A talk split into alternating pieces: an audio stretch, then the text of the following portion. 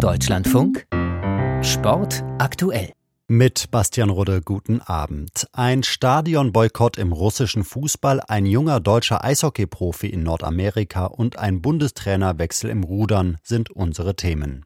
Zuerst aber zu Tennisspieler Novak Djokovic. Gerade erst hat er Steffi Graf übertroffen, was die meiste Zeit an der Spitze der Weltrangliste angeht.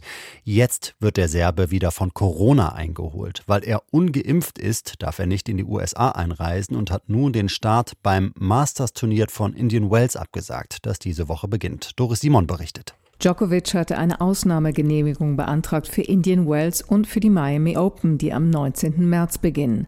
Das zuständige US-Heimatschutzministerium habe dem Serben eine Ausnahmegenehmigung verweigert, erklärte Floridas republikanischer US-Senator Rick Scott in einem Tweet. Dann müsste Djokovic auch auf die Teilnahme an dem Masters 1000 Turnier in Florida verzichten. Er hatte beide Turniere bereits im letzten Jahr verpasst, weil er sich nicht gegen Corona impfen lassen will. Noch bis zum 11. Mai gilt weiterhin die Regel, dass jeder Besucher der Vereinigten Staaten gegen das Coronavirus geimpft sein muss. Das trifft vor allem Menschen aus Ländern, in denen Impfstoffe nicht einfach verfügbar sind. Mehrere republikanische Senatoren forderten jetzt US-Präsident Biden auf, aus wirtschaftlichen Gründen eine Ausnahme zu machen für Djokovic. Das Vorgehen der US-Behörden sei scheinheilig. US-Präsident Biden habe selber erklärt, die Pandemie sei vorbei und Pandemieexperte Anthony Fauci habe zuletzt die begrenzte Wirksamkeit von Impfungen bei neuen Corona-Varianten eingeräumt. Tatsächlich gibt es in den Vereinigten Staaten praktisch keine Bemühungen mehr, die Pandemie einzudämmen. Die letzten Test- und Impfzentren schließen nun auch in bislang sehr vorsichtigen Bundesstaaten. Viele Millionen US-Bürger sind ungeimpft. Für Novak Djokovic dürfte US-Präsident Biden trotzdem keine Ausnahme machen, allein schon, weil ihm sonst Vorzugsbehandlung von Prominenten vorgeworfen werden könnte. Nach diesem Beitrag von Doris Simon bleiben wir in Nordamerika. Die Eishockeyliga dort gilt als die beste der Welt. Wenn es um deutsche Spieler in der NHL geht, dann fällt meistens der Name Leon Dreiseitel. Doch auch ein anderer macht Schlagzeilen. Tim Stützle, 21 von den Ottawa Senators. In deren Umkleidekabine beginnt der Beitrag von Heiko Ulderb. Tim Stützle saß etwas verlegen auf der Bank in der Kabine der Ottawa Senators, als Trainer DJ Smith vor wenigen Tagen eine erfreuliche Nachricht vorlas. Four goals, six assists, 10 points. Tim Stützle, NHL Player of the Week.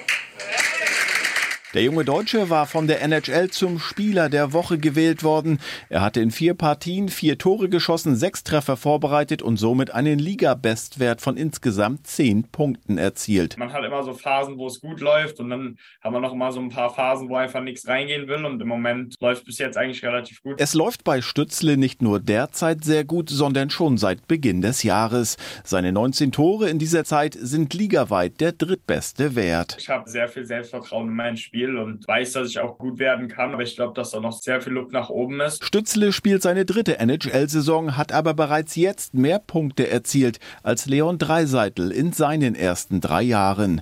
Der Kölner in Diensten der Edmonton Oilers ist längst ein Superstar der Liga und der Maßstab für jeden deutschen NHL-Profi. Stützle braucht den Vergleich jedoch zumindest zu Dreiseitels Anfangsjahren nicht zu scheuen. Am Wochenende schoss er seinen 30. NHL-Treffer. Dreiseitel Titel war dies erstmals in seiner fünften NHL-Saison gelungen. Er war einst als 16-Jähriger nach Kanada gegangen, spielte dort in der Juniorenliga, bevor er 2014 unter den weltweiten Talenten seines Jahrgangs an dritter Stelle von den Edmonton Oilers ausgewählt wurde. Stützle ging einen anderen Weg. Er lehnte Angebote aus nordamerikanischen Juniorenligen ab, spielte stattdessen bereits als 17-Jähriger bei den Mannheimer Adlern in der DEL und wechselte 2020 in die NHL aktuell? Der Hype war auch sehr groß, auch in Kanada und da Eishockey nochmal einen anderen Stellenwert hat als in den USA. Von daher war das am Anfang schon schwer, aber ich glaube, dass ich mich sehr gut daran gewöhnt habe und ich fühle mich mega wohl hier. Während Dreiseitel einen eher schweren Start in seine NHL-Karriere hatte, zwischenzeitlich in die Juniorenliga und ins zweitklassige Farmteam geschickt wurde, hat Stützle immer oben gespielt in der NHL. Er ist zwar erst 21 Jahre alt, aber bereits eines der Gesichter des Vereins. Dass die Senators erstmals seit 2017 wieder die Chance haben, die Playoffs zu erreichen, liegt unter anderem an seinen Treffern und Torvorlagen. Für Trainer Smith ist Stützle ein unverzichtbarer Leistungsträger. Er ist ein dynamischer Typ, liebt den Wettkampf. Ich setze ihn in allen wichtigen Spielsituationen ein. Und Tim spielt immer gegen die stärksten Akteure des Gegners. Das sind große Herausforderungen, aber er besteht sie in jeder Partie. Und deshalb hat Ottawa Tim Stützle langfristig gebunden. Im Sommer verlängerte er um acht Jahre. Die Senators zahlen ihm dafür 66,8 Millionen Dollar. Es ist der höchst dotierte Vertrag der Vereinsgeschichte. Ein Bericht von Heiko Oldorp. Weiter mit Rudern. Der Achter, der wird gerne mal als Paradeboot oder Flaggschiff des deutschen Verbandes bezeichnet, ist dem zuletzt aber nicht mehr ganz gerecht geworden. Und jetzt gibt es einen personellen Wechsel. Mehr dazu von Johannes Wärmter. Der Wechsel erfolgt auf dem Bundestrainerposten. Uwe Bender ist nicht mehr für den Achter zuständig. Das bestätigte der Ruderverband, nachdem die Funke Mediengruppe berichtet hatte. Ihren Informationen zufolge soll Bender in den Innendienst versetzt und nicht mehr in die aktive Arbeit mit den Athletinnen und Athleten eingebunden werden. Es habe bereits vor Olympia 2021 in Tokio einen Konflikt mit Teilen des Nationalteams gegeben. Der Verband nannte als Grund für die Trennung gesundheitliche Probleme. Der 63-jährige Bender hatte den Achter nach den Sommerspielen 2016 in Rio übernommen. Unter ihm wurde das Boot dreimal Weltmeister, viermal Europameister, befand sich aber zuletzt in einer sportlichen Krise. Bei der Heim-EM letztes Jahr in München verpasste der Achter eine Medaille, bei der WM wenig später erstmals seit 23 Jahren gar das Finale. Zunächst übernimmt Sabine Tschäge die Betreuung. Die 52-Jährige hatte zuletzt bei zwei Trainingslagern zum Stab gehört. Wer den Krieg Krieg nennt, dem droht Haft. Das allein zeigt, wie die russische Staatsführung Kritik im Keim erstickt, nicht nur mit Blick auf die Ukraine. Trotzdem gibt es kritische Gesten Richtung Staat. So zumindest kann man es deuten, dass sich tausende Fußballfans einem Stadionboykott angeschlossen haben. Konkret stören sie sich an staatlicher Überwachung und an der sogenannten Fan-ID. Frank Eichmann aus Moskau. Wir brauchen keine Fan-ID. Protestgesänge aus dem vergangenen Herbst. Da waren die meisten Fußballstadien noch verhältnismäßig gut gefüllt. Denn das Gesetz aus dem Jahr 2021 sah eine Übergangsfrist vor, und die ist nun vorbei.